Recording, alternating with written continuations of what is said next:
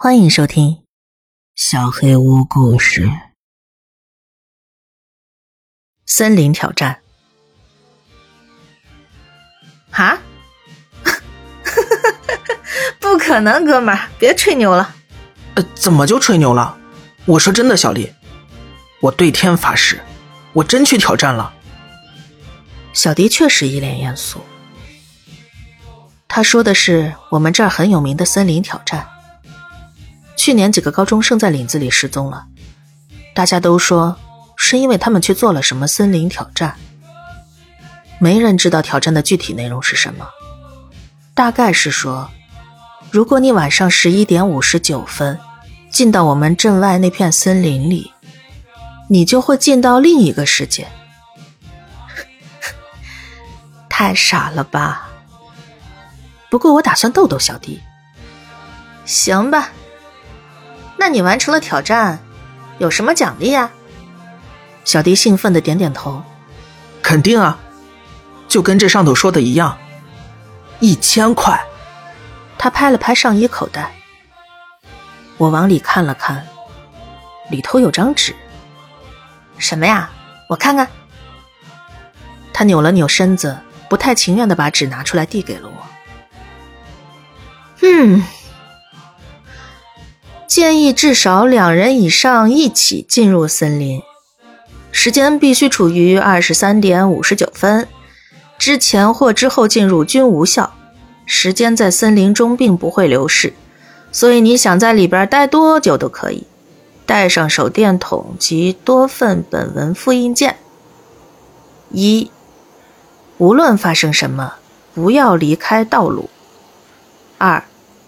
不管在森林中遇到同伴外的任何人，不要看他们。他们没有危险，但如果你关注到他们，就不一样了。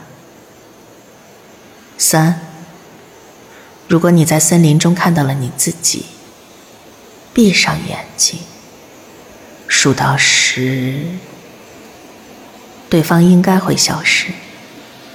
如果看到跟同伴一样的人，也做如上处理。四，如果一棵树突然倒在路上或者路旁，立刻转身朝反方向跑，立刻。你可能会听到尖叫声或者其他声音，但是只要你一直跑，并且切记不要离开道路，就没事了。然后离开森林，并且永远不要再做这个挑战。五，你可能会在路旁看到两条长椅。如果上边没人，继续走。如果有一对中年夫妻坐在上边，询问你能坐在这儿吗？如果他们抬头看你，然后点头，那就是安全的。此时你可以坐下，想休息多久都可以。记住，这里的时间是不会流逝的。所以你并不会浪费任何时间，但如果他们开口回答可以，那就继续走，并且不要再看他们。六，如果你离开森林时，时间仍然显示二十三点五十九分，回到森林，然后再走出来，那时间应该会来到零点，此时就是安全的。但如果你手动将时间调整为零点，你死定了。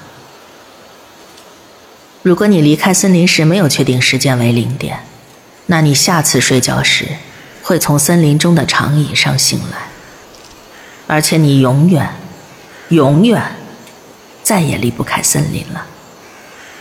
你的余生将在森林中游荡，直到变成一个怪物。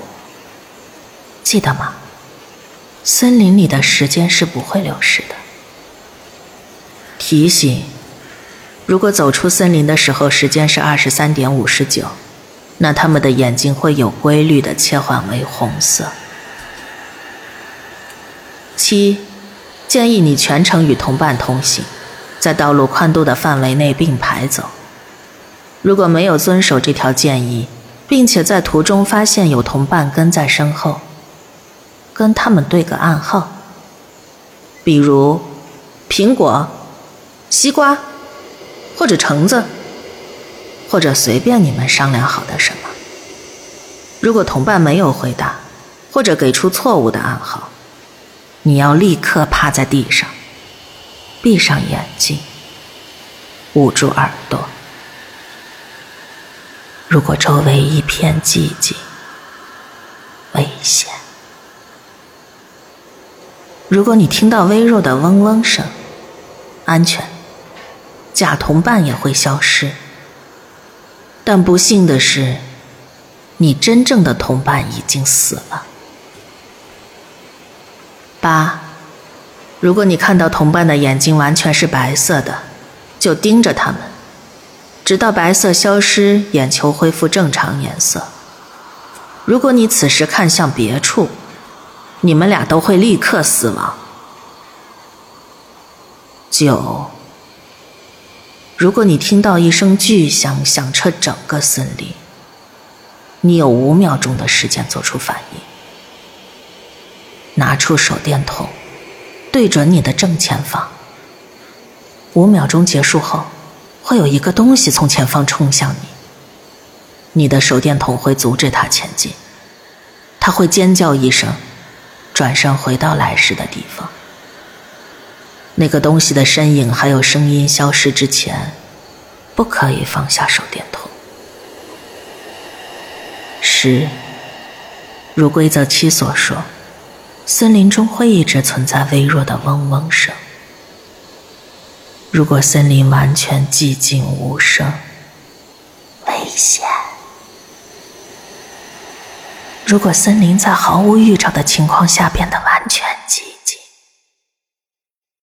趴到地上，闭上眼睛，捂住耳朵，不管有什么声音穿过你的双手进到耳朵里，绝对不要睁开眼睛。十一，挑战过程中你可能会听到一些耳语，如果听到了，立刻转身，用正常的动作走出森林，一定要表现得若无其事。只要你保持冷静，不要离开道路，那你什么都不用担心。而且要记住规则六，检查时间。如果那个在你耳边低语的东西感受到你有任何的惊慌害怕，他会立刻攻击你。摆脱攻击的唯一方法是捡起石头或者碎石子扔到路外边，这会分散那个东西的注意力，你可以趁机跑出它的视野范围。十二，如果你在森林外遇到眼睛不时会变成红色的人，尽快离开他们。如果你碰触了他们，或者他们碰触了你，不管之后发生了什么，你下一次睡觉时都会在森林中醒来。跟他们不一样，你不会永远被困在那里，你有一次逃跑机会。十三，这条规则与第十二条相关。记住，眼睛会闪烁红色的人非常危险，不管你之前认不认识他们。他们已经不是原来那个人了。只要轻轻碰一下，他们就可能在森林里要了你的命。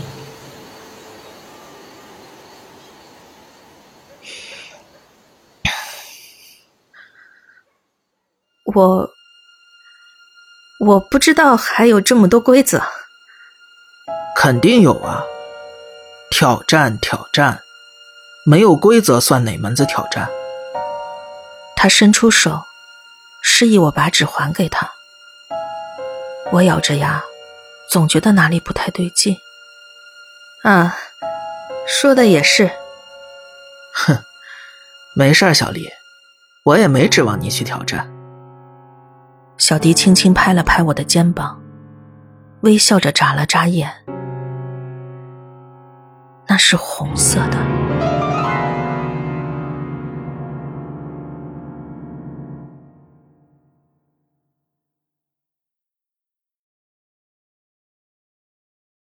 不常响起的电话。周五晚上哪个社畜不想出去放松一下，喝一杯呢？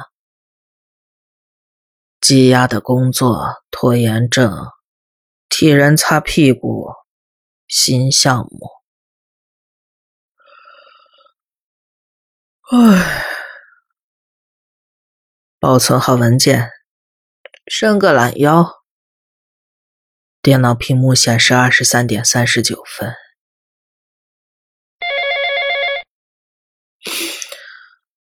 我们公司有个几乎没人用的座机，部门缩编之前留下来的，线路没切断，但是已经没人再用它往外打电话了。偶尔会有人打进来，但也都是拨错号了。这事又来了，虽然我加班次数也不算多。但是想想，几乎每次加班，接近十二点的时候，这部电话都会响。这个时间总不能是跟工作有关系的电话，多半是打错的。我从来没理会过，一般响十下就会停下了。这次超过十下了吧？没人接不会自动断掉吗？哎，工作也结束了。周末不用加班了，就是这电话铃实在是有点烦人，直接过去挂断好了。可是抓起听筒，会不会是传真呢？我把听筒放到了耳边。喂喂喂，哎呀，总算打通了！这人大半夜的怎么这么开心呢？伸手不打笑脸人。我有点不太好意思，直接挂断了，提醒他一句算了。你好，这里是 公司，您是不是打错了？我知道啊，我就是打给你们公司的，谭先生。人事那边确实有个姓谭的经理，不过早就下班回家了。哦，你好，我姓马，不好意思啊，谭先生已经下班了。哪能都跟我似的这么惨呢？这么晚还不回家？别骗人了，你就是谭先生吗？谭先生，我想见你啊！哼，谁有闲工夫骗你啊？大半夜的，谁要见你啊？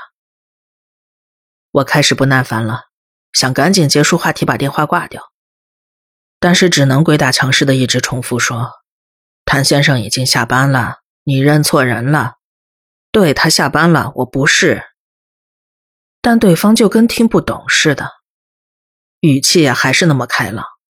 谭先生，谭先生，我想见你嘛？我现在就过去哈，现在就去。我开始觉得不对劲了，但是也不知道该怎么办。谭先生，我想见你啊！谭先生，你不要骗人了，你就是谭先生，我现在就要去见你，你等着我哈，我现在就过去。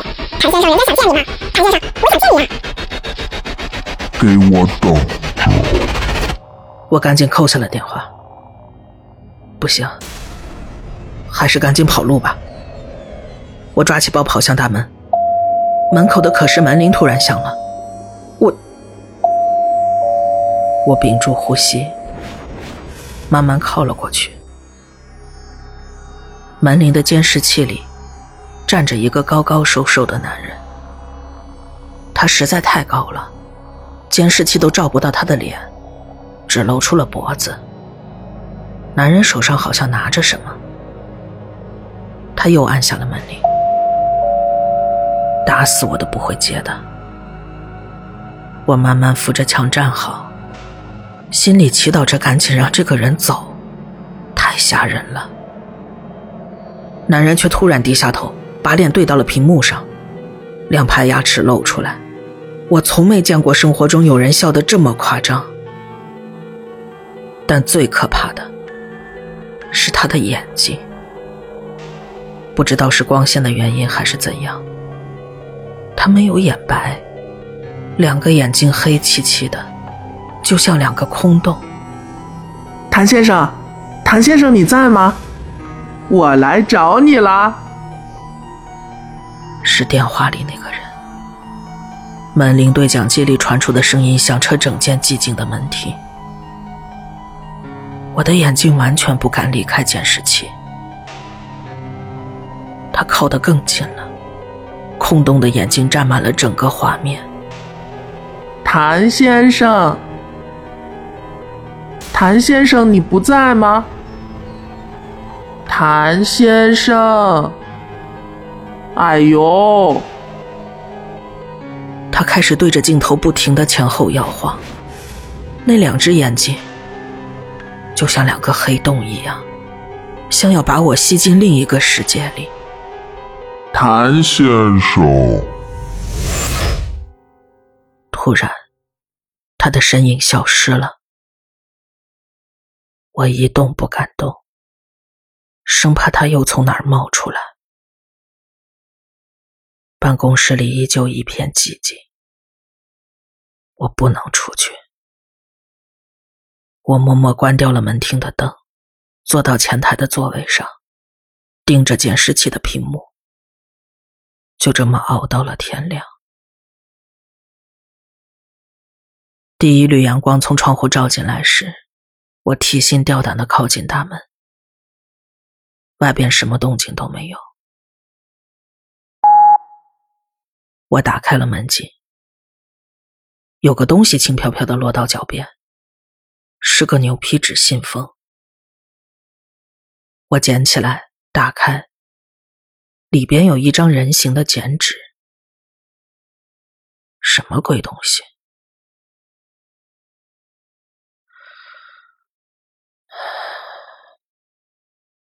外边看来已经安全了，我把纸塞回信封里。锁好大门，习惯性的把信封撕了个粉碎，扔到了路旁垃圾桶里。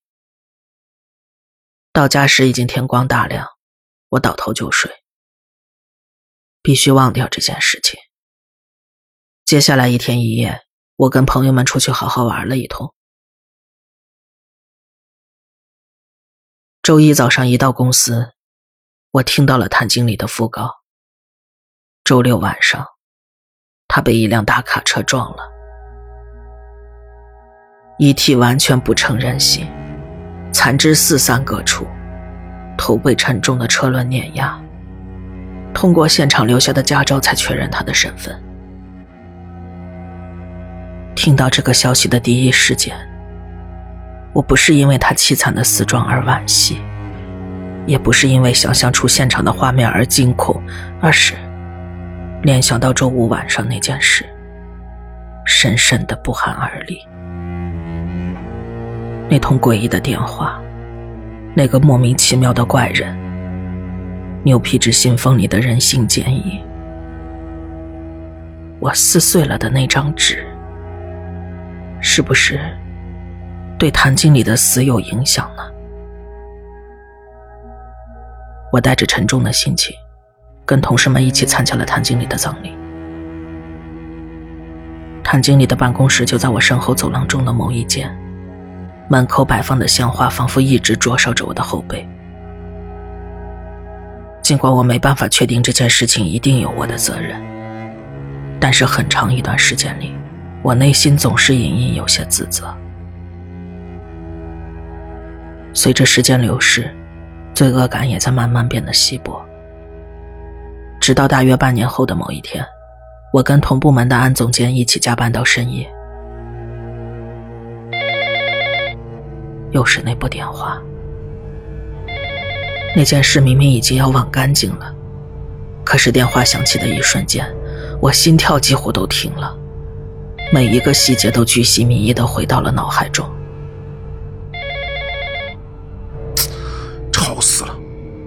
安总监走向了那部电话。你好，公司。我提心吊胆的听着。必姓安，不姓马。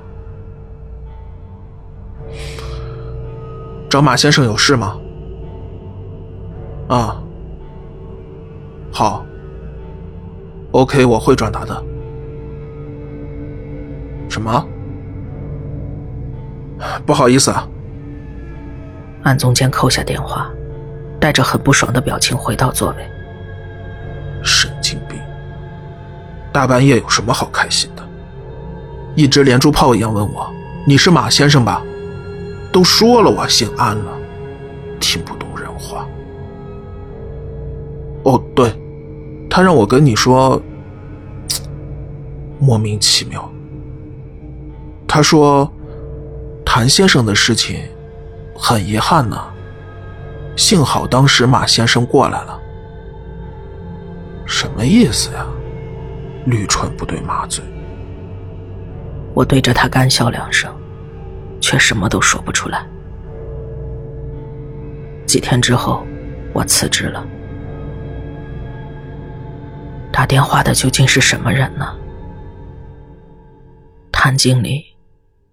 到底是我害死的吗？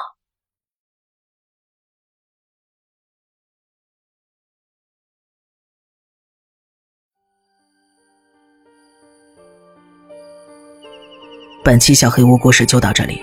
如果你做噩梦的话，没有关系，我会来把它吃掉的。我是小黑屋的墨，那我们梦里再见了。